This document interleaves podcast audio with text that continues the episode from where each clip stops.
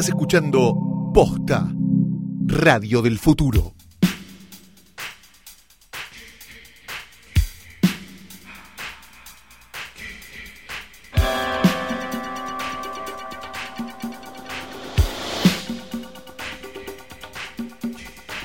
Buenos días, buenas tardes, buenas noches o cuando sea que le hayan dado play a esto que no es otra cosa más que un nuevo episodio de Hoy tras Noche, el mejor, único y mejor del mundo podcast cine, pod- podcast Hoy tras Noche, posta.com. Mi nombre es Cristina Tejedor. Yo soy Fiorella Sargenti, pero me dijeron que ahora es punto .net igual. ¿eh? Es Pero qué manera de cambiarle el dominio, Bueno, viejo. que- bueno, viste, se hace lo que se puede. Está bien. ¿Cómo están? Hola. Hola, Estamos ¿qué muy tal? contentos de estar Este, acá. sí, estoy muy bien porque primero volvimos al estudio Bebe Sanso, Sí, lo sí. tenemos que decir. Sí, después de No- de experiencias fallidas, este, volvimos al estudio Bebe Sanso muy felices porque está casi terminado. Sí. Todavía el, tema del pegamento no está terminado de secar y la verdad que hay un olor muy lar, muy complicado a pegamento, así que probablemente para el final del capítulo estemos totalmente drogados y queriendo robar Sí, una cartera. sí, eso te iba a decir porque además en realidad no tenemos el ok final de Bebe porque, por esto de que no lo terminamos. No, No, y había, Ahí- había una sí. costura que estaba saltada, que él la notó en la foto Sí. y me la mandó sumeada incluso. Sí, sí, y sí, está marcada así como cuando uno marca enojado en el celular, muchas veces algo redondeando y y, puso ¿qué es esto? Pero, pero bueno, haremos lo, lo mejor posible. Hoy eh, traje el, el escritorio, que me había olvidado lo lindo que quedaba acá, y incluso lo traje arriba con un- unas eh, ga- galletitas que, tipo Rex que no pagaron derechos. Sí, estas las galletas Rex del día que somos muy Sí. fans, ¿eh? la Son- verdad que son mejores que las otras. Y somos muy muy fans, sí, de verdad. Este, Chicos, así el que- día que día nos quiera auspiciar vamos a ser gente muy feliz Sí. porque la verdad que de verdad no, somos fans de su producto. Es un lugar muy maravilloso. Vas por Sí. las papitas, no hay papitas, te llevas Te estas otro producto crackers que es bárbaro. y es bárbaro. Sí, la verdad que sí. De verdad, muchas gracias por todo. lo que nos Muchas dan. gracias por dejarnos pagarles que esto fuera chivo. a cambio de productos. Pero no lo es. Pero Flor no ha traído este escritorio No. al pedo, además de que queda muy bien Sí. en la nueva decoración, recordamos, de- del estudio Bebe Sanso, que bueno, todavía no podemos subir fotos porque Bebe no nos autorizó, pero bueno, cuando tengamos finalmente el aval del querido Bebe Sanso, vamos a poder hacer todo esto que soñamos. Decíamos, sobre el escritorio de Hoy tras Noche yace el cuerpo muerto y descompuesto de Daniel Tiner tapado por una campera de corderito que ya no se le puede sacar porque es parte del propio cuerpo, porque los propios gusanos ya anidan en la, cami- en la campera y demás, Sí. así que bueno, es muy complicado, la verdad, yo creo que Flor, esperemos que siga con esta temperatura un poco, déjalo a la, a la intemperie a la noche, viste que a la noche baja Claro. un poco la temperatura, Me parece a bien. ver si lo podemos seguir a- Buena idea. aguantando la camarita de televisión y la camperita de corderito. Decíamos la foto de Rita Hayworth con y sin perspectiva de género, un logo de hoy tras noche que un oyente que na- no- ya no nos escucha más, Bordó, Nos odia, sí. que nos odia de hecho. ¿Por qué sí. nos odiará? Se debe haber, debe haber escuchado otro podcast de cine. seguro. Ah, debe ser eso. Sí, sí, sí. Ahora está viviendo en la ignorancia, ¿no? Como, como sucede cuando escuchan otros podcasts de cine. Este, y la foto de un hombre nacido en San Francisco, California, Estados Unidos, en junio de 1960 y fallecido, por desgracia, en Sausalito, California. No se movió mucho. Hay que Sí, decirlo. es, es eh, enfrente. En 2012. Bueno, ah, hace poquito. Bueno, mejor, le fue mejor. Está en Sausalito mejor, Claro. ¿no? Pues la verdad que es, ma- es más caro el metro cuadrado en Sausalito. Ah, evolucionó. evolucionó a la tierna edad de 51 años llamado James Isaac. Hola, James Isaac. Quizás no lo, no lo saquen así de entrada James Isaac. James Isaac era supervisor de efectos especiales y responsable de efectos especiales y de criaturas determinadas, ¿sí? Y fue durante muchos años, de alguna manera, el protegido de este Cronenberg. Bien. Bien. David Cronenberg. No Sí, me, sí, me sí. podía acordar el David. Ah, ok, ok. dije Sí, sí, de, David. Exacto. Eh, fue un poco, hizo las- los efectos de la criatura de la mosca, y este, estuvo en Pacto de Amor, estuvo en el almuerzo desnudo, recuerdan, era muy de, de, de, bichos muy, sí, sí, de, de, muy, de- muy extraños y hizo los efectos especiales de Existence, la, de Ajá. las, de las, de La las del últimas tipo más juego, cron- no sé sí, qué, la que era que más era como- cron- cronenberianas de las últimas, digamos, antes de que se ponga más hacer esas películas más de personajes y demás. Este, decíamos, él tuvo, fue durante muchos años esto, y también dirigió alguna que otra película, entre las cuales, bueno, eh, la verdad que, este, ¿qué te puedo decir? No sé si se acuerdan de Skinwalkers, pero no era, no era una gran Mm. película. Este, y otra serie de cosas. Su primera, en realidad, aparición, si no me equivoco, como director, se dio en el año 2001. Si no me equivoco, capaz en una película anterior. Pero en el año 2001 tuvo su debut como director y él dijo, no voy a, voy a ser distinto. No voy a hacer lo mismo que hicieron los directores anteriores de esta saga que ya tiene algunas películas. Y esta película va a estar actuada como la concha de la lora. Ah, tremendo, impresionante. Así que agarró el guion y se puso a trabajar con los actores y a grabar los ensayos, en ba- eh, a los ensayos y en base a los ensayos grabados empezó a, a, mm, a hacer notas y a hacer más notas y más notas y más notas sobre, sobre el Era guion y a Lántimos con la favorita. Claro, y a ver cómo era que, cómo quedaba mejor tal o cual cosa y demás. Y la película era Jason X, Jason va al espacio. La, la, de- la de Jason en el espacio. Sí, los productores no le habían avisado. El. Los productores no le habían avisado que mientras él ensayaba y reescribía el guion, Sí. ellos lo estaban reescribiendo también y se lo dieron dos días antes del rodaje. Es por eso que el querido James Isaac está hoy en nuestro portarretrato.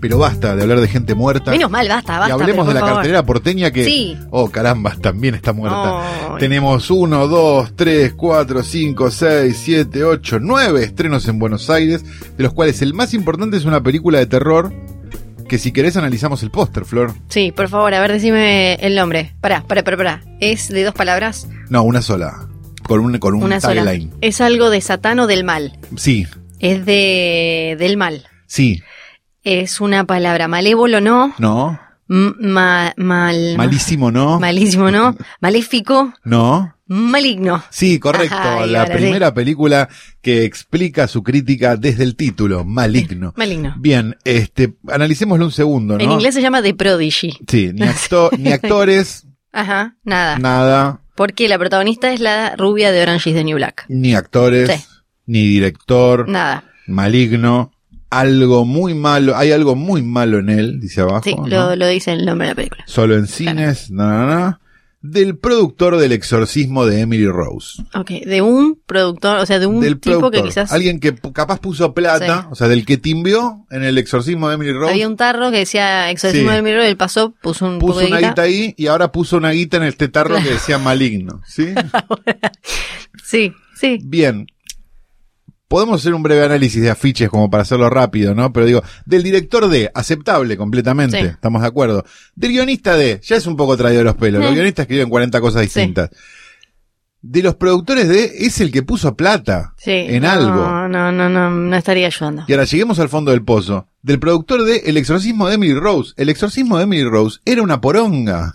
No sé si me parecía tan mala, pero no es algo que No es- destacaría en el póster. No es del productor de No. Repulsión, ¿no? No, Digo, no, o sea, no, no, no, verdad. no es, no es, no, no es digno de destaque en póster. Claro, no, es- no No. es para póster. No, no, no es para póster. Igual me gusta como la, siempre lo, lo hablamos acá, la subestimación de que el título traducido para Latinoamérica te tiene que explicar y decir claramente que es una película de terror. Porque si buscaban algo como El Prodigio, Claro, iban a pensar Era que como, era una... no, mirá si mirá una- si se equivocan Claro. estos negros boludos de, América del Sur. maligno, el nene es malo. Es tipo, Claro, entiéndanlo, indios.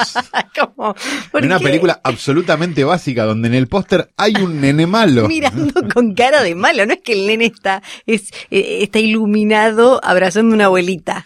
Se estrenó también A dos metros de ti, ¿eh? una película de romances y enfermedades terminales. Eh, exactamente, Algo que sí, nos sí, encanta acá. adolescentes y eh, enfermedades En Hoy terminales. tras noche nos vuelven locos estas cosas. Se estrenó La Decisión, una película iraní que creo que viste y yo también. Sí. Y que la verdad que está bien, es un drama muy sólido. No es eh, como la de los Simpsons de la cabra que es más vieja que el tiempo, porque No. viste que quedó medio como el chiste del cine iraní, como no, no, hay Sí. otras cosas, hay otras cosas. No, y hay gente que hace chistes de cine iraní sin haberlo visto nunca. De- también, Sí. también.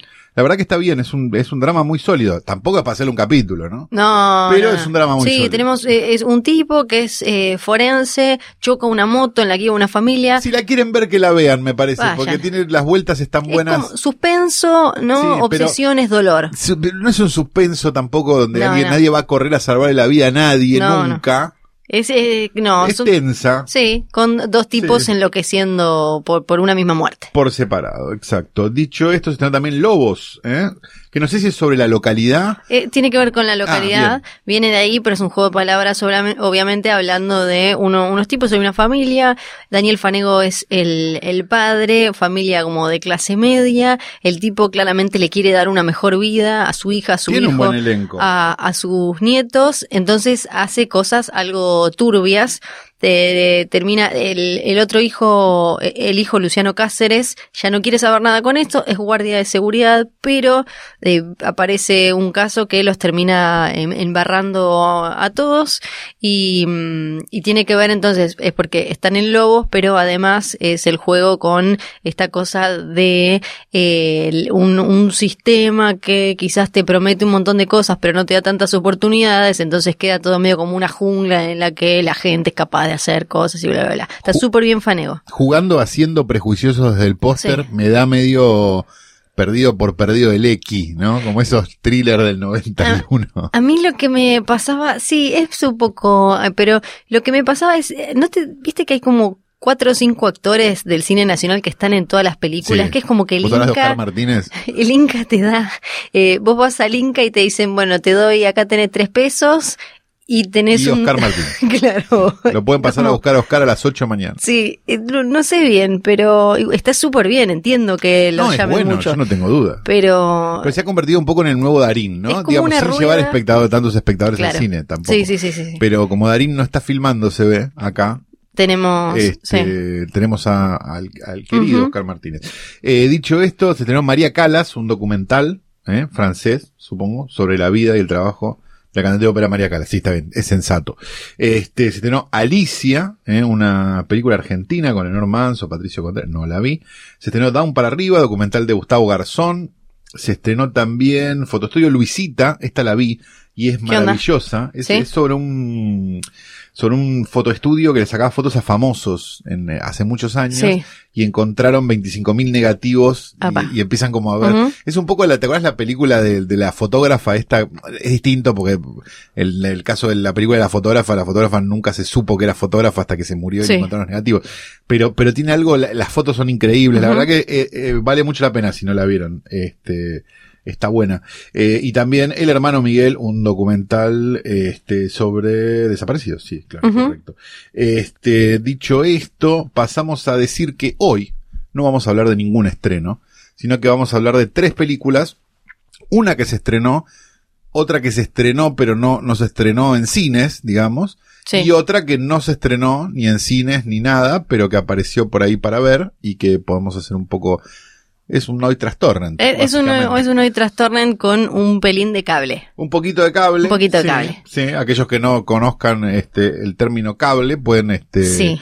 eventualmente también convertirlo en hoy tras torrent. Eh, claro, sí, o también, eh, también es Si un servicio muy de streaming si ahora. se ponen muy ansiosos y no pueden aguantar el domingo en realidad. Domingo y lunes, claro. Domingo y lunes es la fecha donde, donde en realidad se ve esto. Lo que pasa es que como se vio en Estados Unidos antes, Eh, bla. Pero vamos a hablar primero, me parece, Sí. del estreno, la película que milagrosamente se estrenó en cines, pero que también estaba dando vueltas por los torrents. Si tienen la oportunidad de verla en cine, yo supongo que por la fecha de este, de esta grabación, y eventualmente, bueno, ustedes saben que nosotros grabamos esto un mes antes, sí, y Banchero se cuelga, se cuelga, se cuelga, se cuelga, y a lo mejor lo tira dos semanas tarde, y esas cosas. es una cosa. Entonces, eh, no sabemos muy bien si esto va a estar en cartel. Ujú.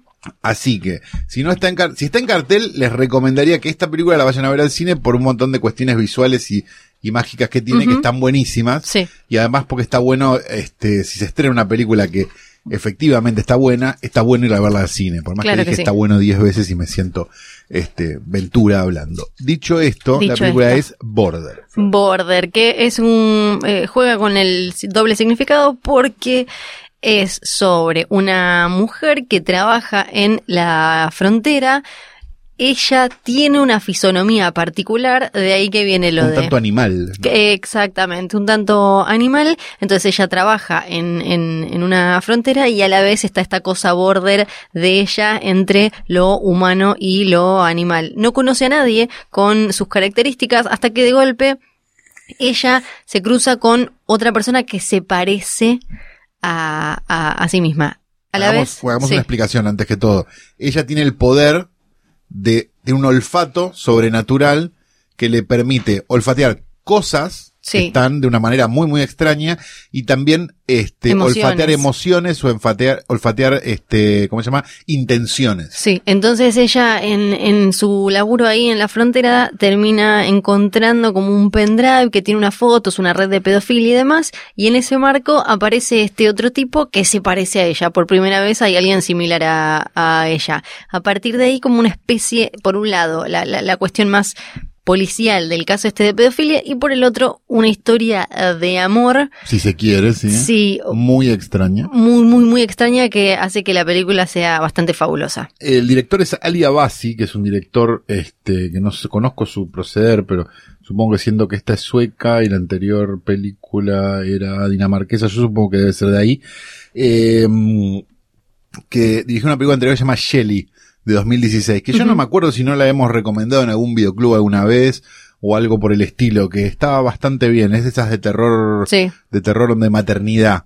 Este, así que nada, ya venía bien de antes este muchacho y esta película es mil pasos adelante Sí. en la filmografía. Es como, es una locura porque termina convirtiéndose no es una película de terror, pero tiene como algunas cositas, no es un policial, eh, no, no es una historia de, de fantasía, no es un cuento de hadas, para nada, de última sería como un cuento de hadas oscuro, pero eh, cuando termina revelándose la identidad Es un de cuento de ella, Haddad. cuando termina revelándose quién es o qué es ella, tiene unas escenas increíbles. Hay una escena de sexo crudísima que es eh, súper salvaje. Flor se puso loca, yo no la veía Es así desde, desde Sí. 50 sombras de Grey. Eh, sí, sí, sí, sí, más o menos. Animal Planet eh, solamente me pone así.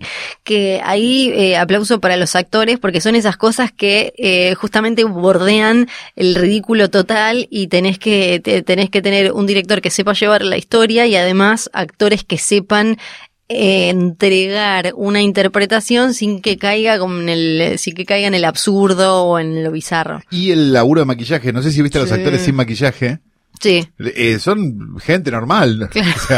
O sea, la actriz no es ni fea, digo. Este, o sea, ¿No estuvo nominada para maquillaje? No me, me Me acuerdo que se que había, no, ¿eh? me acuerdo que se había hablado, pero mm, eh, no, no me acuerdo No, si me finalmente llegó, oh, porque se lo merecía, sí, sí, pobrecita, sí, pero sí, sí, sí, era, era muy, es muy espectacular porque es obvio que es maquillaje Sí. y a la vez es Estuvo absolutamente nominada. natural. ¿Estuvo Eh, nominada que sí. al Oscar? No, me, sí, nominada por eh, Makeup y Hairstyling. ah, pero Maquillaje. ¿fue a cuándo? ¿El año pasado? No, este año. ¿En serio? Sí, sí, sí. Ni lo miré. Sí, este año. Bueno, esos son rubros que no nos interesan Eh. realmente.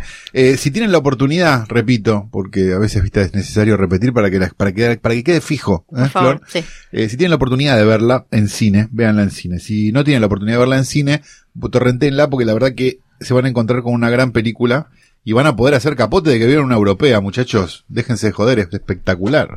¿Y de ahí a dónde nos vamos Y de ahora? ahí nos vamos al cable, Flor, al cable profundo. El cable profundo que Porque es pay- casi pay-per-view esto, Sí, viejo. que ahora es cable, pero también es eh, plataforma de streaming y aplicación, porque estamos hablando de HBO, que era cable premium tradicional, eh, pero ahora puedes tener HBO Go y demás. Sí. Un documental que se presentó en Sundance, parece que hubo, fue de esas cosas que, que generaron como pleito a ver quién ponía mayor cantidad de guita, se lo quedó HBO, que lo está estrenando, si estás escuchando esto el viernes que sale, se estrena el eh, sábado y el domingo, 16 y 17 de marzo.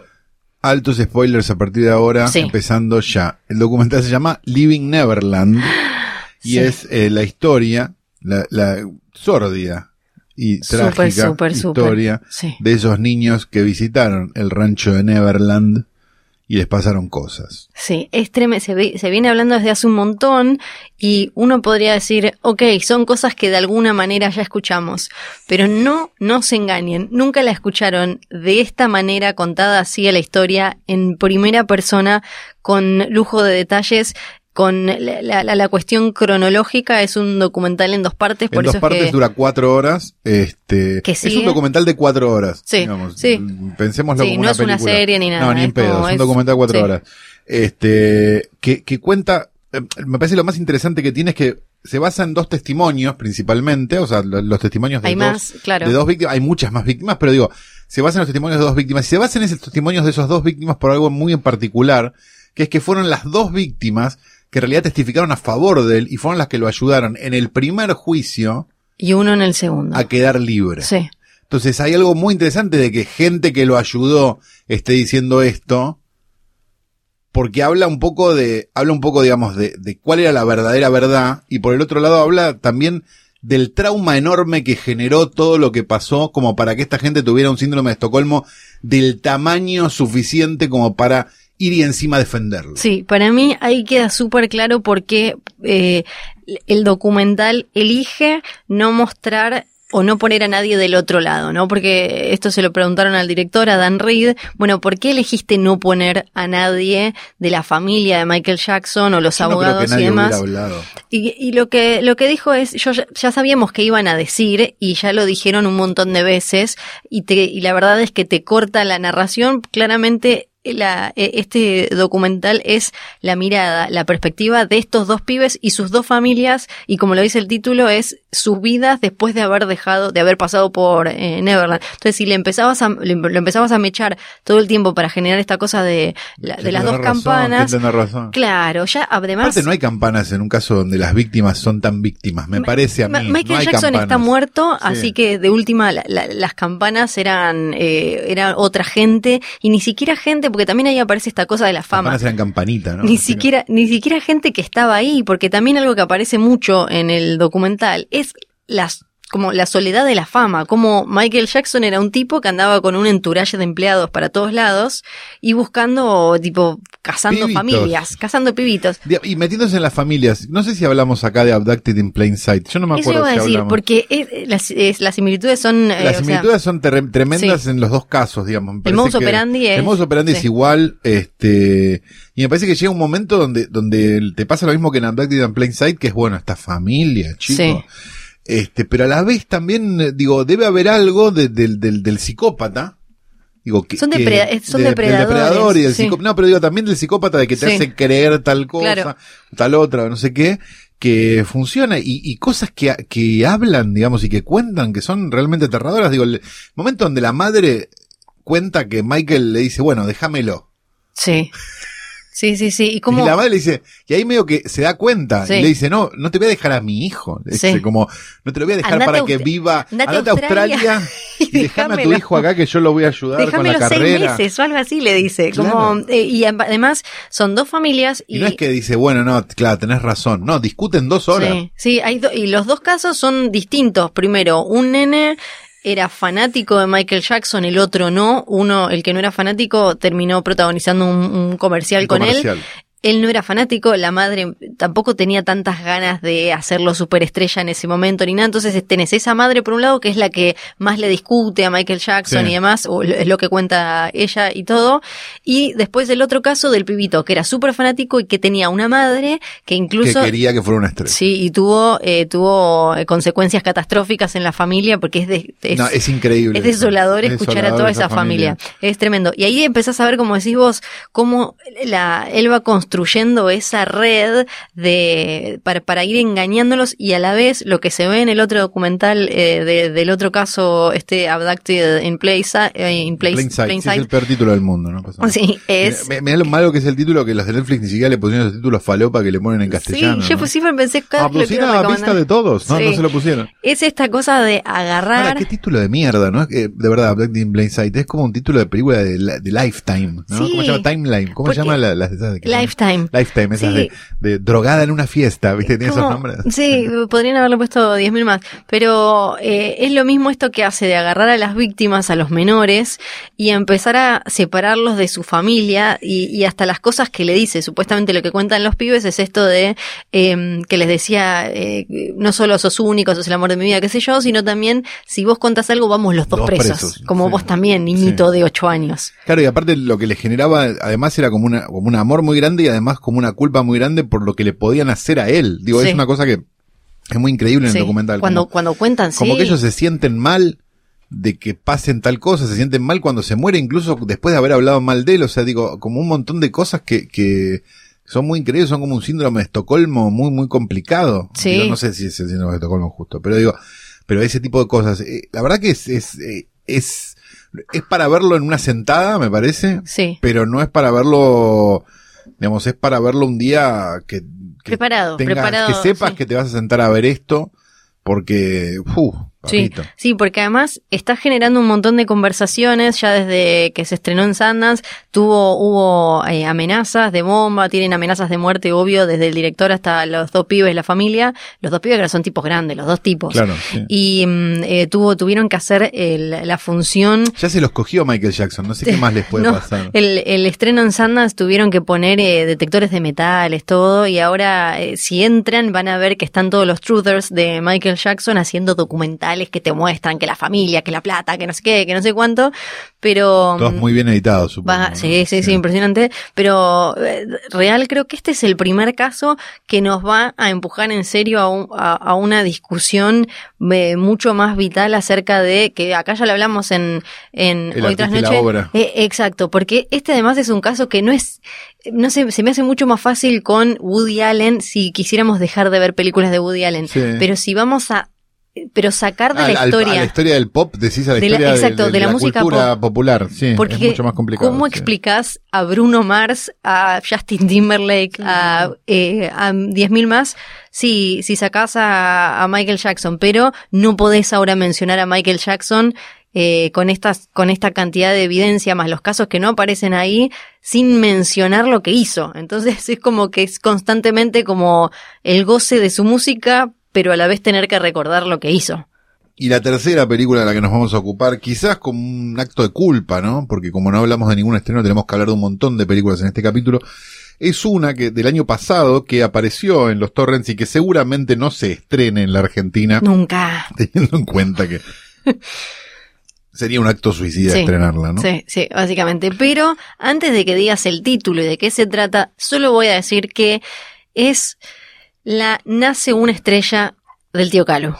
Un poco sí, sí. Sí, sí, un poco, sí, un poco sí. más, un poco, sí. Un poco sí. Se trata de la nueva película de Jonas Ackerlund, que quizás lo recuerden de millones de videos musicales, como el de Ray of Light de Madonna, o por películas más dos mileras, como este Spoon, ¿no? Esas Sí, películas ¿te donde, acordás? donde la cámara iba rápido y todos se drogaban. Sí, sí, sí, como, qué locura, Qué mirá, locura, mirá qué loco. despeinada y hay drogas raras. Y no sostuvo el paso del tiempo Ah. nunca en esas películas.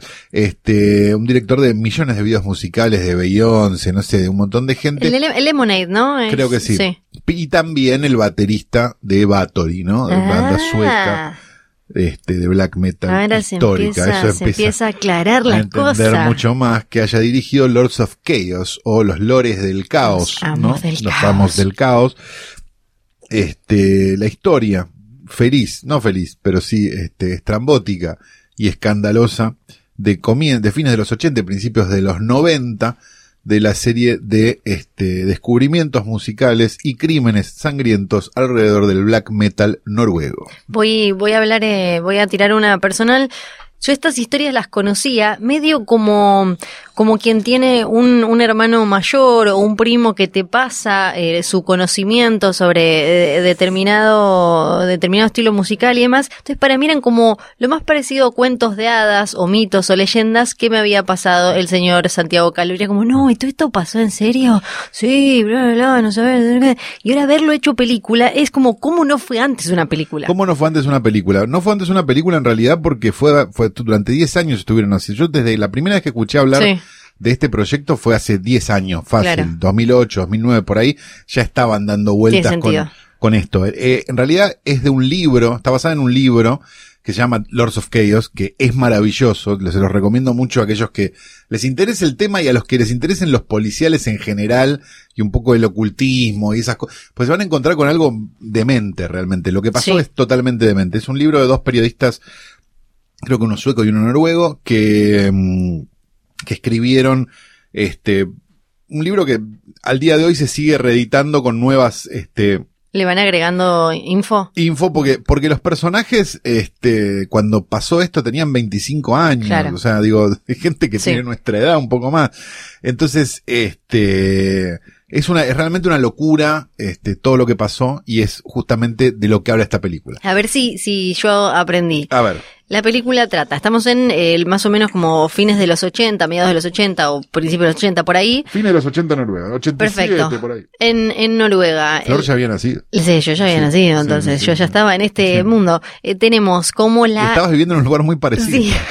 Ahora voy a hablar de eso. Tenemos la escena de eh, me- metalera de Noruega y cómo empieza a separarse y a querer distinguirse y ahí nace el black metal noruego. Exacto, que es una, es una, tiene un sonido particular, el del black metal noruego es creado, el riff de guitarra del black metal noruego es, se supone es creado por Euronymous, guitarrista de Mayhem y uno de los dos, este, protagonistas de alguna manera de esta película. Este, el black metal noruego en realidad es una, es una cruza entre, entre varias cosas, pero principalmente son tres bandas, este, que, que a las que se escuchaba, que eran Venom, unos ingleses, Celtic Frost, que eran suizos, Sí. y Bathory, que eran este suecos, y que más o menos, este, en base al sonido de ellos tres, más este riff de guitarra o este sonido de guitarra De que habían encontrado los de Mayhem, y la idea de que las cosas se tienen que escuchar mal Sí. para que parezcan más reales y más crudas y más un montón de cosas, cuando eh, gran parte, digamos, del, del, del metal extremo, por llamarlo de alguna manera, de esa época, sobre todo el death metal, digo, o ese tipo de, de, de cosas, estaba yendo hacia la perfección del sonido y la, y la cosa técnica absolutamente perfecta y marcada y esto corta acá y sigue acá, que hay un corte acá, cambia la velocidad, hace no sé qué, y eran como piezas de ingeniería, no sé, los discos de death, que son Sí. más o menos de esa época, eran como piezas de ingeniería Estos dijeron rompamos todo. estos, claro, lo que querían era si lo podían grabar en un baño con un, con un, con un grabador de periodista que sonara como el orto mejor. Y, Y era parte de, de la estética que planteaban los tipos.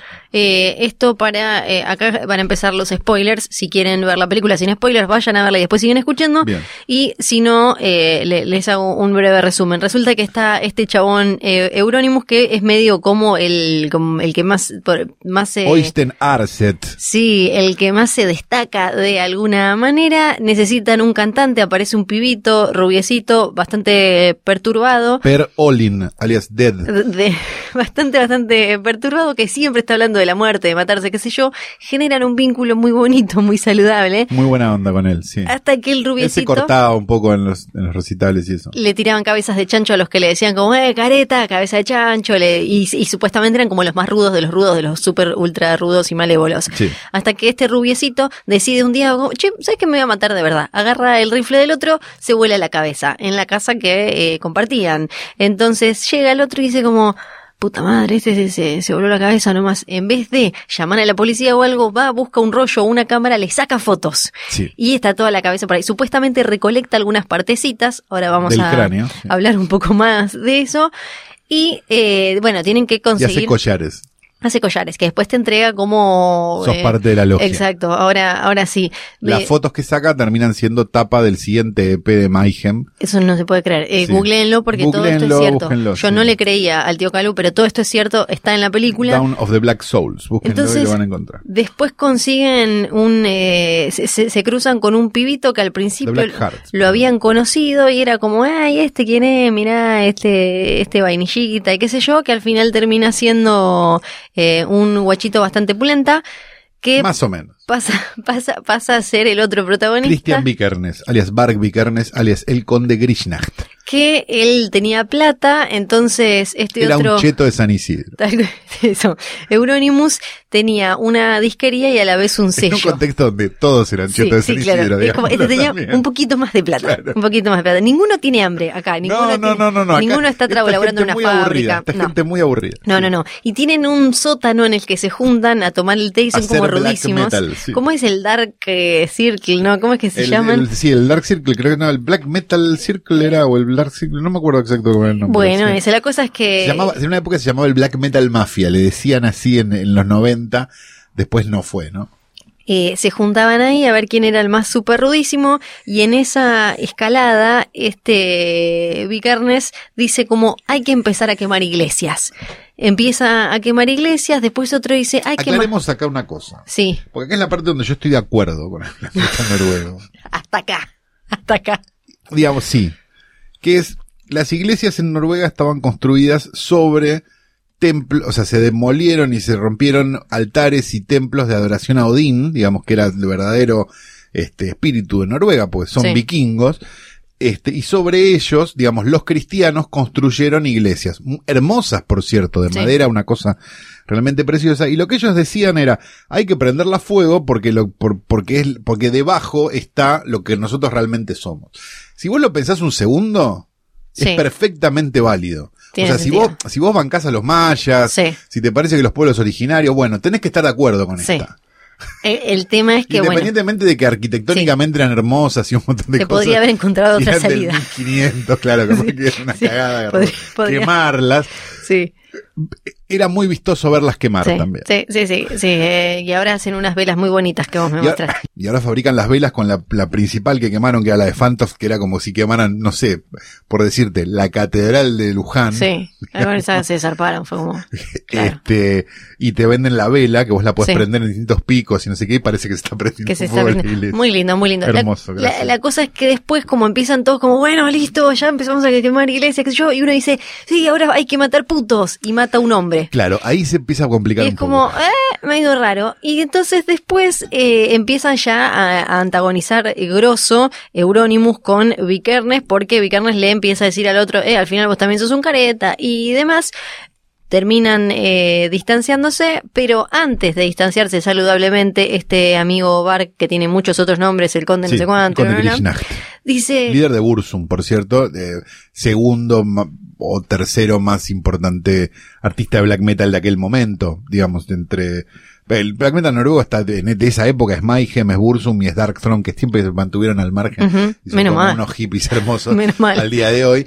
Este, pero, pero mayormente, digamos, el sonido y la estética y montones de cosas la inventaron ellos tres. Entonces hay algo muy meritorio de eso. Digo, Eu- si vos- si vos- Euronymous, que era... si vos lo ves, perdón, al Sí. día de hoy, eh, estéticamente es muy atractivo. O sea, es algo que lo ves y decís, le- lo explica en un documental que seguramente después re- recomendemos, este, Fenris, el baterista de, de Darkthrone, que es, lo que tenían las tapas era que vos pasabas los discos y era como, ah, metálica, metálica, ¿qué mierda es esto? Claro. digamos, Claro. eso era como, y me parece que eso lo lograban, digamos, habían hecho, habían hecho un descubrimiento estético, me parece, detrás de, de todo lo que habían, este, hecho, Ujú. inventado con eso. Eh, este Euronymous era un poco bocón, entonces cuando se, se calentaron o se pelearon, le había empezado a decir a, lo- a los otros, lo voy a hacer cagar, lo voy a matar, lo voy a no sé qué, no sé cuánto. Le llegó al otro, que ya era, era un poco más capito. El otro que le había mandado las balas al que se había pegado un tiro, eh, digo, o sea, Sí. era personaje, bastante particular, es que se saca fotos, eh, tiene mm, eh, eh, simbología nazi, banderitas. bueno, porque, inmedia- porque, porque el, porque el, el, ¿cómo se llama? El, el- la, de alguna manera la, ese patriotismo noruego, sobre todo en Vikernes, Sí. y después en un montón de boludos que son de su escuela, digo, existe como una corriente de, Nazi de de black metal metal. nacional socialista, o sea que, que Claro. es como, no hay que tocarlo, digamos, Sí. es como no, fuera de acá. Fuera, fuera, fuera. Este, me gener, generó eso, digamos, como que se le fue la olla para ese Sí. lado. Entonces llegamos al gran final. Está este Euronymous en su casa, que según la Aclaremos película. una cosa, la base está de que, de que, de que Euronymous dijo que lo iba a matar Sí. y, y Vikernes lo fue a buscar. Lo dice Vikernes, porque Sí. digamos, no hay testigos de lo que pasó.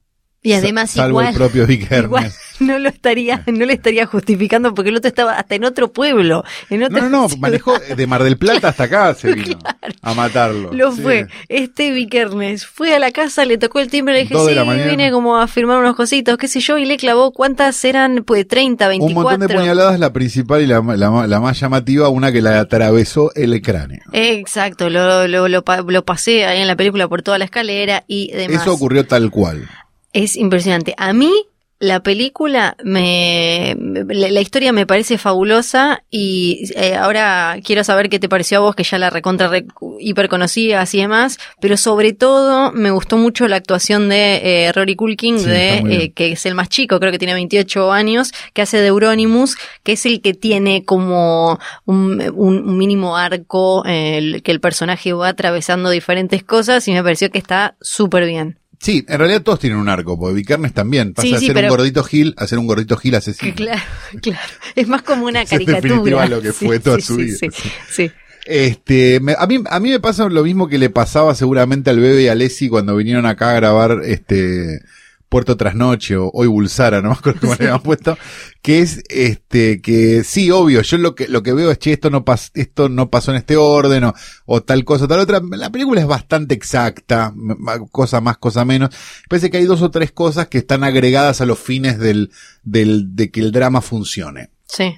O sea, hay escenas donde, digamos, no sé, la escena donde Euronymous le dice al otro, che, lo voy a matar, no sé qué, no sé cuánto, el otro le va con el chisme, es algo que, que es algo que dijo, o sea, entonces no, no se sabe muy bien Sí. si es real. O, o te plantean un... O, o cuando ellos se encuentran y tienen como una charla de, che, nosotros no sé Sí. qué, no sé cuánto, y se blanquea que en realidad los collares son hueso de pollo, eso jamás se pudo comprobar tampoco. O sea, hay cosas que, que, mm, que, que no Eh, están... El cambio de él, eh, de Euronymous, porque lo que te plantea la película es que él estaba ya medio como, no que era todo trucho en él, pero sí que sabía explotar la cuestión más mediática y que estaba muy atento a eso Euronymous y que quizás estaba, no, no, no era tan de ir eh, a, a, lo, a lo duro de hacer realidad todas esas que- cosas que decían. Se corta el pelo, al final tiene una camisa blanca, como... Para mí Euronymous era un tipo que, que, sí, como vos bien decís, era un tipo que supo ver cómo construir algo, digamos, y que no necesariamente iba a ir al pie de la letra con todas las cosas que decía. Digamos, del mismo modo que Kiss nunca pisó pollitos, o del mismo modo que, no sé, Alice Cooper, digo, me parece que estaba más del lado del shock rock que del lado de, de, de, de- del- del otro tarado. O sea, me da la sensación de que Vikernes, de que, de que Euronymous lo que decía era, che, habría que no sé qué, y el otro boludo se lo creía y lo hacía. Claro. Entonces hay, hay algo medio, me- medio de, de como de, mm, ¿cómo se llama? De, como de cierto mutualismo entre Sí. los dos personajes que me parece que funciona mucho. Es medio la relación de, me, me parece un poco. Para ver si vas a decir lo mismo que yo. La relación de, de, de Gauna y el otro en los paranoicos. O sea, como, como esa situación de, de uno que quiere estar como a la altura Sí. y el otro que es un pelotudo. Entonces es como medio, Sí, que- me parece que es interesante. Es medio como un eh, tropo que se da con un montón de personajes. Esto como de dos que se van tanteando y siempre hay uno que se ceba un poco más. De pero- más, Sí, claro. va como desde los cómics hasta la historia real y, y acá, claro, y, y uno, eh, la película te plantea que este Euronymous tenía, era más como de querer sacudir y choquear y, y al principio era el que decía las cosas más escandalosas y demás. Pero las decía como las dice cualquiera de 21 años. Desde lo- más de 20 los de lo sacudir simbólicamente, ¿no? El otro era más de sacudir de te voy a quemar la casa y vas a salir no a los hace gritos. falta, claro, no te pedí tan. Parece que es no te pedí tanto. Claro, la- sí, la- sí, la sí, sí, idea, sí. ¿no? ¿Y qué, qué te pareció? Fernando Iglesias Sí. es Vikernes. Sería como una buena explicación. A mí lo que me pasó, antes de preguntarte, a ver, ¿qué, eh, qué, ¿cómo viste el registro? Porque la película por momentos toma cierto tono, algo hasta de comedia Al oscura. principio la película es medio una comedia. A mí eso me llamó un poco la atención. Pa- Para mí lo, lo que lo que la transforma no es que haya querido besar a, a Rory Culkin durante toda la película.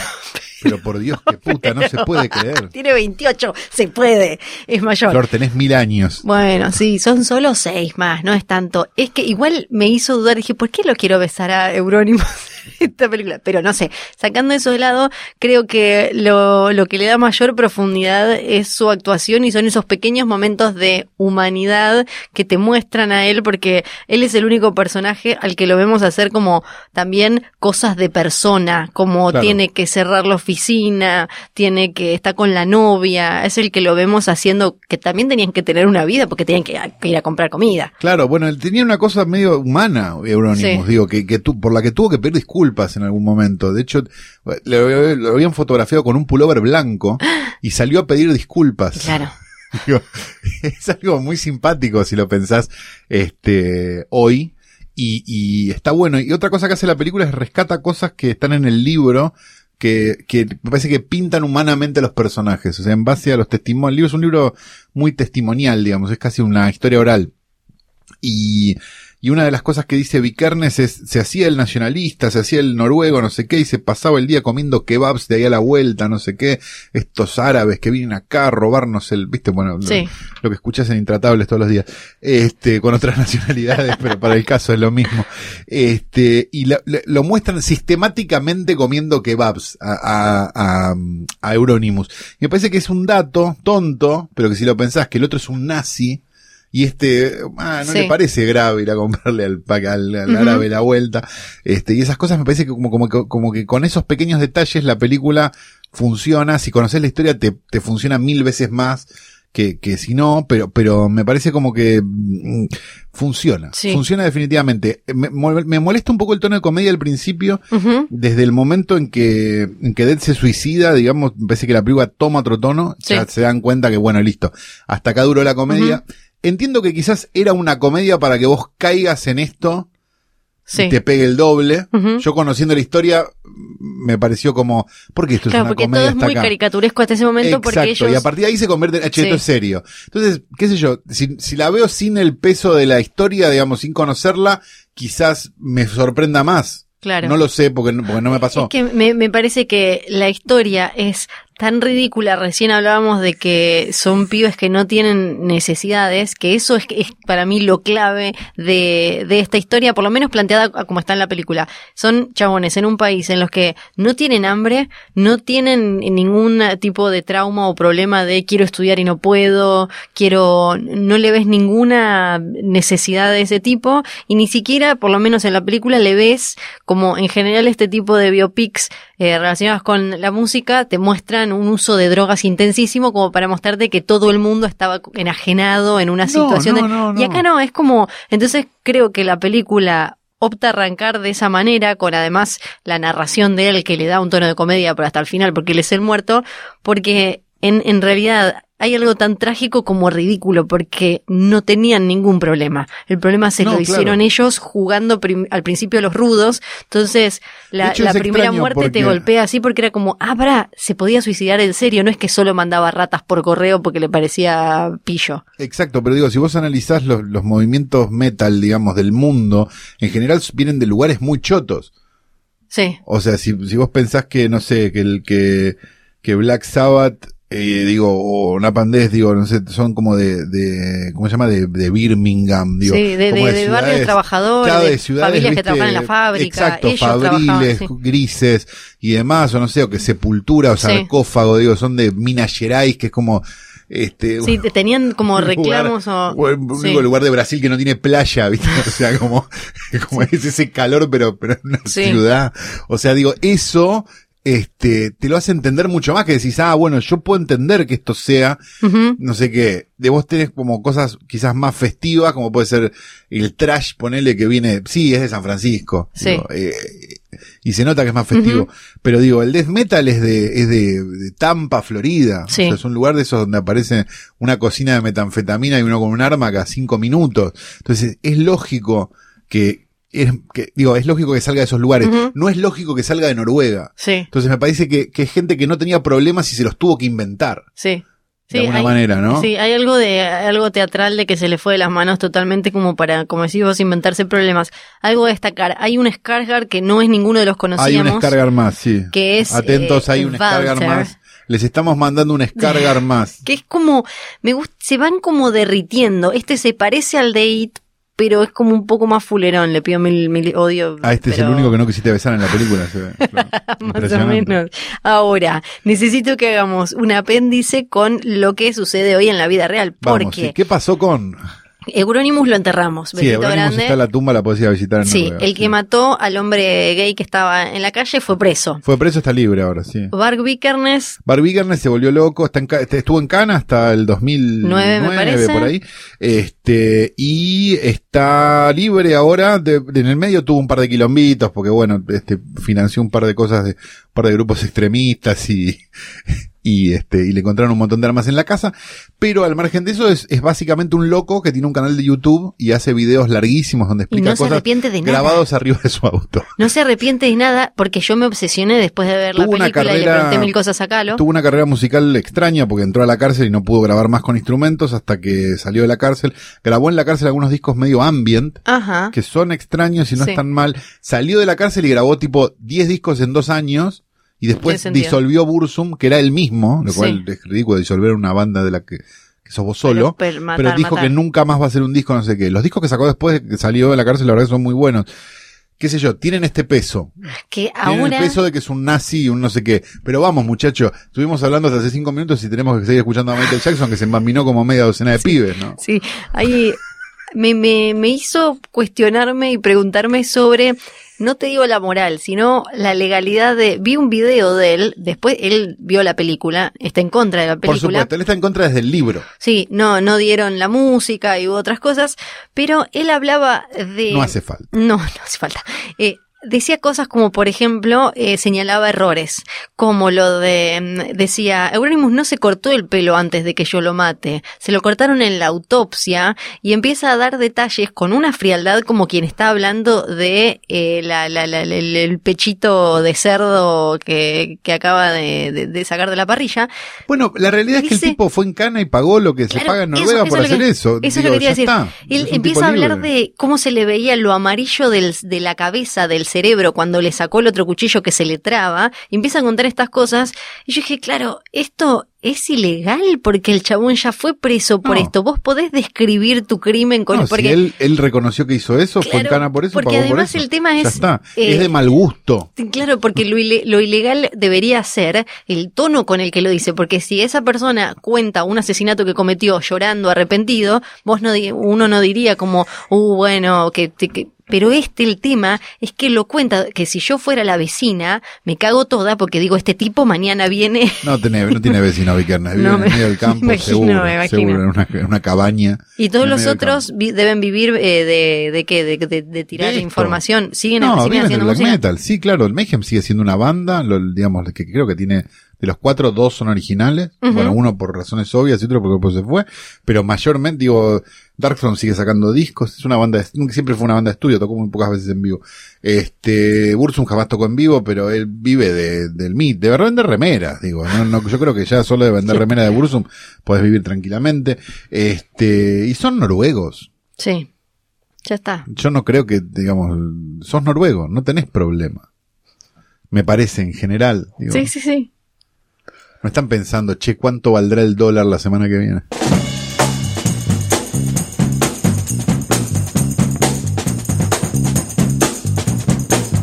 De la tierra que nos dio a Vanessa Carbone, que nos dio al de verano del 98 que quedó pelado, que nos dio al muchachito ese que anda en BMX que le contestó a la diputada que estaba en contra del aborto porque era evangelista, llega la fueguina menos famosa de todos los tiempos, Fiorella Sargenti. Le mando un beso al secretario de Cultura que el otro día también me hizo un chiste de que no me conocía a nadie porque el nene de Joel lo conocen más que a mí. Ah, nene Joel. Sí, te conoces. ¿El secretario de Cultura te hizo un chiste de eso? Le mando un beso.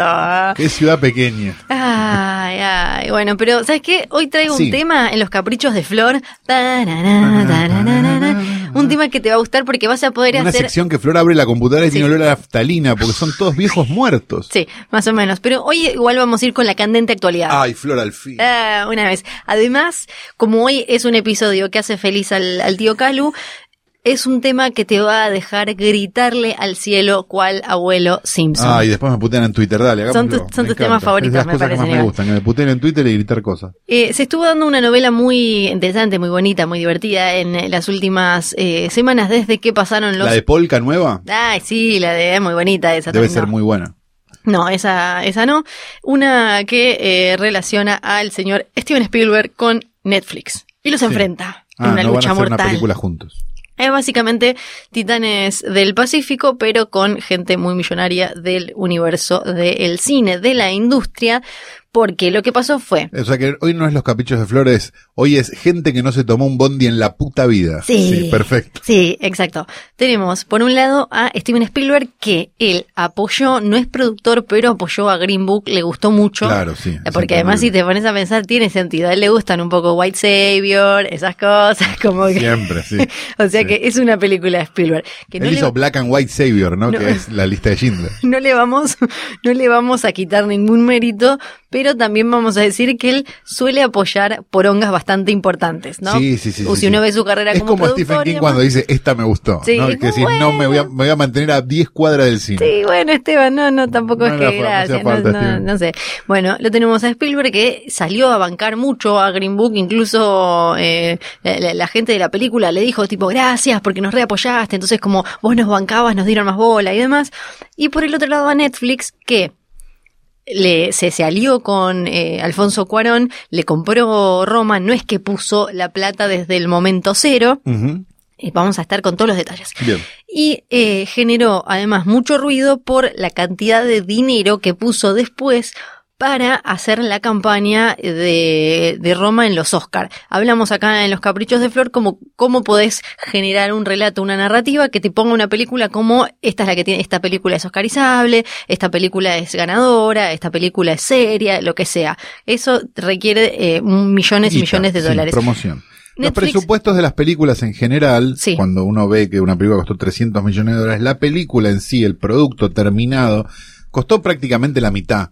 Y la otra mitad costaron los afiches, poner en internet, Esto es más común, generar 75 millones de trailers, que decir, oh, el teaser, el trailer del póster. Eso cuesta 150 millones de dólares. Esto es más común en películas como eh, Avengers y demás, Ajá. que tienen eh, la misma cantidad de millones y millones y millones en, en- en toda esta giladita y en la película. No es tan común en películas de Del festival y demás. Entonces, acá Netflix En realidad puso- sí, pero, pero es menos guita. es menos guita, claro. Eso son campañas, no, no- no, no se las empuja con eh, tantos millones y demás. Igual me animaría a decir que si una película de esas cuesta 20 millones de dólares, 10 son de promoción. Sí. No son 150, Claro, pero sí. 10 son de promoción. Sí, acá el tema es que eh, Netflix gastó muchísima plata para ponerla como eh, una... e- e- Era una inversión, porque si Roma ganaba como mejor película o, o- o- o ganó como mejor película extranjera, pero ya es un montón, sí. ya es un montón. Eh, cuanto mejor le fuera a Roma en los Oscars, mejor se podía posicionar Netflix como ya no un contrincante para HBO, sino, o para Hulu, o para eh, Amazon Prime Video y sus series originales, sino para estar codo a codo con Fox Searchlight, con, eh, con, con, con Disney, con eh, gente que hace películas grandes, películas reales que van al cine. Ahí aparece también otra, otro Lo que dilema. pasa es que ahí entramos en el primer, en el primero de los dilemas para mí, que es Fox Searchlight sí hace películas que van al cine y después las propias películas que hace Fox Sí. No le permiten ir al cine a las películas Sí, de Fox sí, sí, Searchlight. sí, es como... Entonces en algún punto Eh, mi- Mira, en el, quizás en el episodio que viene podemos hablar de cómo funcionan hoy estas grandes empresas que tienen un montón de mini empresas que hacen películas y quién se encarga de cada tamaño de película y, cómo, y demás. cómo las empresas de, más arriba de esa misma empresa le hacen caca a las Sí. de abajo. Sí, ¿no? sí, es todo, eh, es todo así. Eh, entonces, eh, tenían, en Roma claramente les servía como eh, medio como barreta, como para poder entrar y meterse y sentarse en esa mesa a Netflix. Pero para estar eh, nominada en los premios Oscar necesitas tener un estreno en Los Ángeles durante tantos días, de, en tantas funciones y demás. Esto lo podés Un lograr. estreno técnico, no es muy complicado de hacer. Exacto, lo Más puedes- con la guita de Netflix. ni siquiera tiene que ser un cine muy importante, hay como un montón de Ajá. cosas así. Esto es lo que hizo Netflix para que eh, pudiera estar nominada esta película, como ya lo había hecho con varias Y otras. después lo hizo mundialmente, porque acá también se pudo ver en el Malva, Sí. en algunos lugares y demás, y en todos los países. Que no me parece mal teniendo en cuenta que la- como era Roma como película, me parece que, digo, sí, a mí me pareció como, como hacerme un té con los huevos, pero Sí. la verdad es que, con agua hirviendo, ¿eh? Pero, este, me, digamos, entiendo que es una película que en cine se debe ver muy linda, digo, Sí. al margen de que es aburridísima. Sí.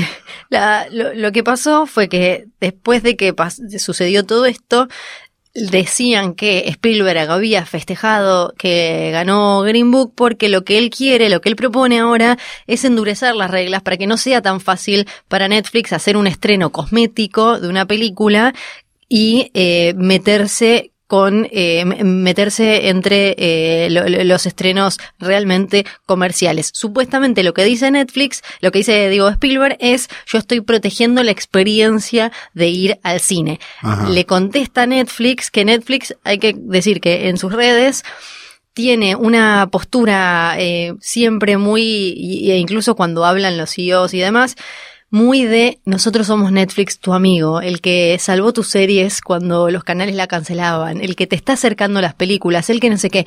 Entonces lo que pusieron en, en sus redes oficiales fue todo así como nosotros amamos el cine y nunca le haríamos daño, por eso estamos aprovechando y haciendo estas películas que otros no quieren poner dinero y bla bla bla. Y qué sé Aman yo. tanto el cine como el Oscar ama el cine, porque te recordamos que hace dos o tres meses, no me acuerdo, estuvo el escándalo de que no iban a poner los directores de fotografía ni los montajistas en la este este, ceremonia, ¿no? Porque no era importante, lo importante son los actores. Bueno, del mismo modo ama Netflix las películas que vos terminás de ver una película y parte de la educación cinéfila de alguien un poco es empezar a entender qué son esas cosas que están atrás en, rodando en los títulos finales. Pero sin embargo vos no tenés la oportunidad de leer los títulos finales de prácticamente ninguna película en Netflix porque cuando empiezan a aparecer los títulos finales te ofrece otra y no te deja volver a la anterior como para Sí. que vos le- sigas leyendo los títulos y tengas una educación Sí. cinematográfica. Pero bueno, se ve que aman el cine igual. Sí, además también podrían tener otro catálogo. Ahora que en Estados Unidos se cayó este sistema que era como un Netflix de películas clásicas o algo así, podrían adquirir, podrían adquirir un poco de eso. Esta es una pelea básicamente de donde cada uno tiene sus intereses súper personales y egoístas y tratan de plantearse como quienes están pensando en el público, porque cuando Netflix se para como nosotros defendemos ese cine que ya nadie hace, por favor, vayamos a buscar que Netflix no es quien paga estas películas desde cero. Netflix le compró a Cuarón Sí. esta eh, Roma. Cuando Roma fue anunciada en 2016, la, la filmaron creo que entre 2016 y 2017 y anunciaron en 2018 que Netflix iba a distribuir la película. O sea, Y con no- todo lo que no me gustó Roma, perdón, Sí. con todo lo que no me gustó Roma, que es un montón, prefiero mil veces que existe que Netflix compre Roma a que compre una nueva Avengers. yo, yo, yo también. Entonces, me parece que está haciendo mucho más por el cine que la poronga de Green Book, que es una película que está hecha para ganar un Oscar. Sí, No eh, tiene otro objetivo, ya se la olvidaron todos los que le hicieron la película. El problema para mí es, por un lado, lo tenemos a Spielberg que produce Transformers, dirige Ready Player One y qué sé claro. Y dirige The Post también, digamos yo. Y se- todo. claro, sí, sí, hace de Si no Post, le vamos a caer. ¿viste? Puente de Espías, que me, me parece Sí, una película sí, sí, fabulosa. sí, porque algunos decían como hace años que no dirige una buena nota, No, no, no. Tiene películas buenas y hace una buena y una mala, es como pero, Scorsese. pero apoya películas como Transformers que se comen, que aniquilan, mean todo lo que, que lo, lo, lo, lo- lo que está a su alrededor cuando llegan a, a la cartelera. Pero Ne- Netflix también eh, lo que quiere en realidad es posicionarse como eh, una especie de no, no monopolio, pero casi de, de fuerza superior con esto de que solo vemos y solo consumimos lo que Netflix nos pone ahí y cómo nos lo pone y demás. Porque si el día de mañana nosotros seguimos solo consumiendo Netflix, como pasa ahora que vos recomendás cualquier cosa y te dicen está en Netflix, si Netflix se le canta dejar de apoyar películas como Roma y hacer solo Bañeros 28, Es lo que va nos vamos a fumar Bañeros 28. O, si vos mirás eh, la calecita hoy, de novedades y de cosas, el logo de Netflix está en prácticamente todas las cosas que vos ves. O sea, los tipos cada vez menos compran películas y cada vez más producen películas. pero ahí hay otro engaño. sale muy barato. Pero ahí hay otro engaño, porque esas, esas series y esas películas que aparecen, Sí, pueden las estar compran, compradas. Casi todas las compran. Y por, después te pasan cosas como, por ejemplo, ahora tienen la película esa de Triple Frontera, que es el paco de lo que quedó de la película que iba a hacer Catherine Bigelow. Esa película si se estrenaba en cines, que es algo que señalaban algunos con respecto a este debate, si se La estrenaba en cines, mierda. iba a ser un fracaso total Ajá. y seguramente iban a tener que echar gente. Ahora, Netflix, como maneja todo de manera interna, es como un sistema Y solo cerrado. muestra los números cuando la película es una poronga. Es muy probable que muestre los números de Triple Frontera. Eh, porque es, es un sistema cerrado. Ellos supuestamente producen, en realidad muchas las compran eh, ya hechas, pero arreglan para poder ponerle el original. Ellos te las muestran como quieren en los eh, países que quieren y demás, y no dependen de nadie y no solo responden a quienes tienen acciones y demás para mostrarles los números. Entonces, por ejemplo, una poronga como Bird Box probablemente en cine le hubiera ido como el culo, sobre todo claro. saliendo después de A Quiet Place. Sí, o Annihilation.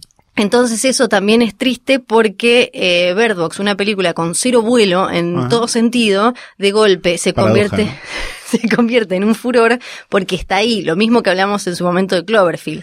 Me parece igual además que hay una cosa que es medio chota que es, digamos, sí, yo entiendo que Netflix un día se va a dar vuelta y nos va a cagar a todos. Estamos todos de acuerdo, eso va a pasar como va a pasar con Google, digo, Sí, ¿no? sí, que sí, dijo, claro. tomá, mirá, un giga en el mail y te fuiste como un boludo ahí con los ojos abiertos como un conejo adelante de las, de los autos, de las luces de un auto y un día va a venir Google y te va a decir, mirá, ¿sabés qué? Te- sé lo que buscas en internet. Y ese es mi mayor terror. Sí. Porque a mí no me da miedo que, que sepa este, cuáles son las preferencias sexuales de mi porno. A mí me da miedo que sepan que busco qué es Borges. Entonces, ese es el poder de Google. Bueno, vu- vuelvo. Pero, pero la realidad es que Netflix lo hizo primero. Netflix fue el primero que te dijo, che, mira, un giga en el mail. Y vos fuiste como un boludo. Sí. La verdad, los estudios que tenían la guita, que tenían todo, no sé qué, no sé cuánto, dijeron, no, yo estoy retranquilo acá con el DVD. Y se lo metieron en el orto. Sí. Del mismo modo que fue Netflix a, a- o no sé si es una leyenda, pero digo, que le, le, eh, le ofrecieron a Blockbuster comprar Netflix y dijo, no, me chupó un huevo. Ahí están, este, son, Sí. queda Entonces- uno. Entonces digo, hay algo de, mm, de, de, de, bueno, ¿sabes qué? En el momento en el que lo tenías que hacer, no lo hiciste. Ahora estás corriendo para hacer un nuevo, un streaming, que es lo que está pasando con, con, con Disney. Sí. Disney está haciendo un streaming que teóricamente va a salir, no sé qué, no sé cuánto. Disney Plus. No sabemos cómo va a ser, digamos, y seguramente va a ser mezquino como, como suele ser Disney con Sí. su distribución, que es bueno, comprate ahora la Cenicienta, porque después te la vamos a guardar 40 Sí, años, la Cenicienta sí. no la vas a poder Claro, ahora lo que nunca están más. diciendo es vamos a tener todo ahí. Ah, mirá qué bueno, se dieron cuenta que había que hacer eso. Este, entonces, bien, buenísimo. Si- pero si vos te pones a analizar, la gente ya tiene, ya, digamos, la penetración de Netflix es enorme. Entonces ya, la gente ya entiende Netflix como entendía Blockbuster. Sí. Entonces, sí, de hecho, la oferta de Netflix es muy parecida a la oferta de Blockbuster. O sea, no es que eh, ibas a un Blockbuster cuando existían y había dos películas de Hitchcock. Sí. Sí. Igual ponen Netflix y hay una. Está bien, qué sé yo. Y hay 100.000 estrenos ahí brillantes para que te ofrecen al principio. Es lo que es eso. Entonces, si vos, si nosotros entendemos eso como, bueno, ok, Netflix no es el principio y el fin, sino es algo, Sí. Y después necesito agregarme una que tenga clásicos, no sé, Qubit, por decir las que Sí. podemos tener acá, ¿no? O Hulu, si estás afuera, no sé bien la oferta de Hulu, digo, me quiero agregar una de terror, Sí. Shudder, digo, me quiero agregar, digo, pensando en ofertas afuera. Este, bueno, buenísimo. Yo tengo que tener cuatro streamings y más o menos ahí hago lo que antes hacía con un videoclub. Ujú. Ponele. Buenísimo. Ahora, si cada estudio se va a poner un streaming, es muy complicado, muchachos. Sí.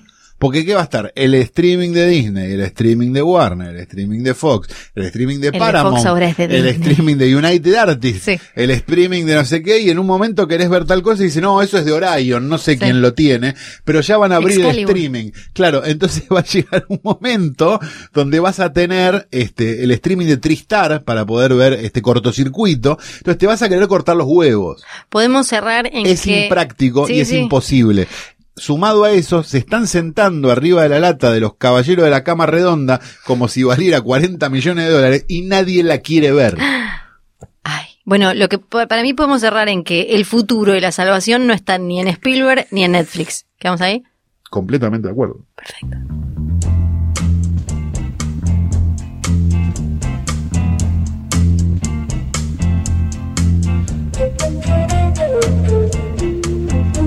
Ácido, el hedor de este orín que yace en la alfombra gris no va a dejar que yo diga, grite que estamos frente al videoclub del Calúe. Hola, ¿qué tal? Oh, pero te dice toda esta cosa, feliz, ¿no?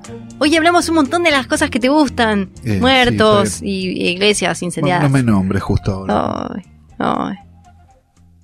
Este, el olor era mi perrito, me había sentado arriba y no, No. me había dado cuenta. Pero, pero, ¿Toto? Sí, Sí. Totito. Ay, no, Totito. Bueno, Sí. bueno, lo bueno es que tenés esas cajas grandes de, de Se me había pegado para- el jogging, yo no me di cuenta. Ay, no.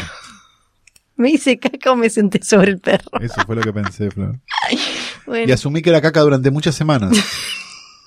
pero tenés algo para recomendarme porque si no yo vine al pedo acá. Bienvenidos a mi videoclub de Ay, todas claro, maneras. sí. Eh, como, porque me imagino que la película de Lords of Chaos, si la ven, les va a generar una suerte de, de eh, hoyo de conejo, este, de conocimiento, y se van a empezar a meter en Wikipedia, van a empezar a buscar cosas y no sé qué, y van a terminar en lugares que espero terminen porque me voy a reír mucho.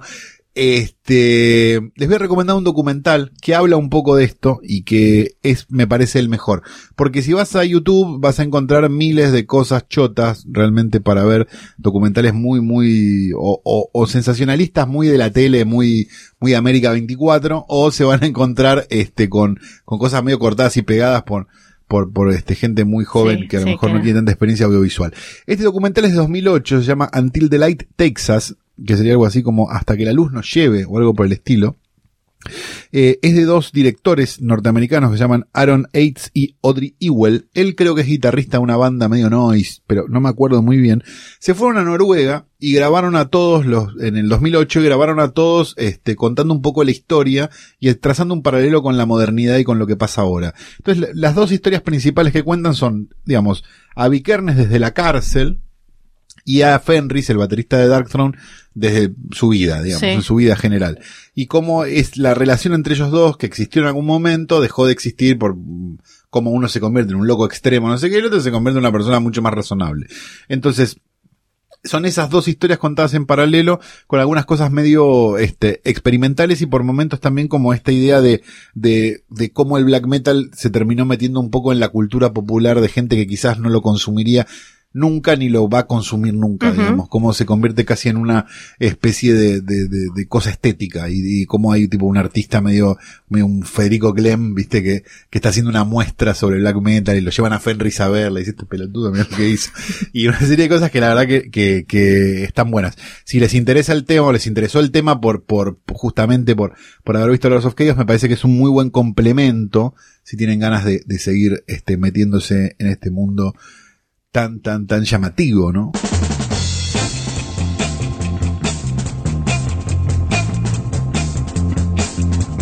Y de esta manera hemos llegado al final de un nuevo episodio de Hoy Tras. Noche, que ha sido grabada Ay. con todos los lujos Sí. en el estudio Bebe Sanso, todavía sin terminar. Estoy viendo ahí sí. un canutillo que se No le digas. No, no, no, no, no, No pero le lo voy a, digas lo que voy a ver si me subo una escalera y lo coso ahora porque si no se va a poner loco Claudio. Este, esto ha sido grabado por el querido Luciano Banchero, un hombre de armas llevar y un montón de cosas más que no les vamos a contar porque la verdad que sería este meternos en su intimidad. Este, les decimos además, Johnny Nico Nico John, les decimos también Que tenemos una van premier. Ay, Flor se acordó finalmente. Gracias, Flor. Bien, sí. Le pego el coso, le pego el coso, le pego el coso. Bien. Tenemos una función especial, y es eh, que les diga. Con Z, de- sí, especial. especial, es muy especial. Exclusivísima, Sí. Como las que nosotros solemos tener y solemos Claro. dar, porque ya hicimos un montón, no me acuerdo En ese la cine cantidad. del que sale Luis Pedrotoni, Ah, podés entrar a vos. Recordemos ese momento. Eso, eso sucedió de, de verdad. Tenemos una función especial, exclusiva y especial con Z de una película que nosotros venimos esperando muchísimo y sabemos que los trasnochiters también. Tenés que tener disponibilidad miércoles que viene a media tarde. Sí. Esto es importante. Sí, sí, zona sí. centro, que Zona centro, zona Corrientes y Callao por ahí a Exacto. media tarde. Calculale Miércoles. un 3, 4 de la tarde como para tener una idea. Exacto, el próximo miércoles, si es que querés ir a ver con nosotros ¿Qué? antes de su estreno, ¿Qué? la nueva película del ganador del Oscar Jordan Peele llamada Nosotros. No. Sí, sí, viste los trailers con Lupita Nyong'o. Lupita Nyong'o. Eh, exacto, esta familia que de golpe se le aparecen cuatro raros en la casa, que uy, ah, mirá, justo tienen nuestra altura y qué sé yo, pasan cosas. Basta. No decimos, no, no decimos más. Eh, la viene rompiendo en los feste- en, en los lugares en los que se está presentando la película, viene con muy buenas críticas. Teníamos muchas ganas de verla porque Huye nos pareció fabulosa. Y teníamos tantas ganas de verla que decidimos arruinar nuestra experiencia viéndola con ustedes. Exacto, gracias como siempre a la gente de UIP que nos UIP. permite esto. Eh, dicho esto, para llegar a esta este, excelente función van a tener que mandar un email Claro que sí. a la dirección clásica ¿Qué es? bebesanso.posta.fm y contestar la siguiente pregunta. ¿Qué película clásica se homenajea en Huye cuando él está sobre el final de la película volviendo a la casa a la noche y el hermano de ella está tocando un banjo, no, una, ¿cómo se llama? Un ukelele Sí. o una guitarra, no recuerdo exactamente. Un instrumento de Un cuerdas. instrumento de cuerdas en el porche de la casa. Yo la sé, yo la sé, yo la sé, pero no puedo. Si Es la muy saben, fácil. si la saben, eh, o si se buscaron la respuesta en Google, la pueden mandar a bebesanso.posta.com. FM. Ahora sí. El mail es FM, todo lo demás es punto .com. Dicho todo eso, nos retiramos hasta la semana que viene. Mi nombre es Cristina Tejedor. Yo sigo siendo Pirela Sargenti. Chao.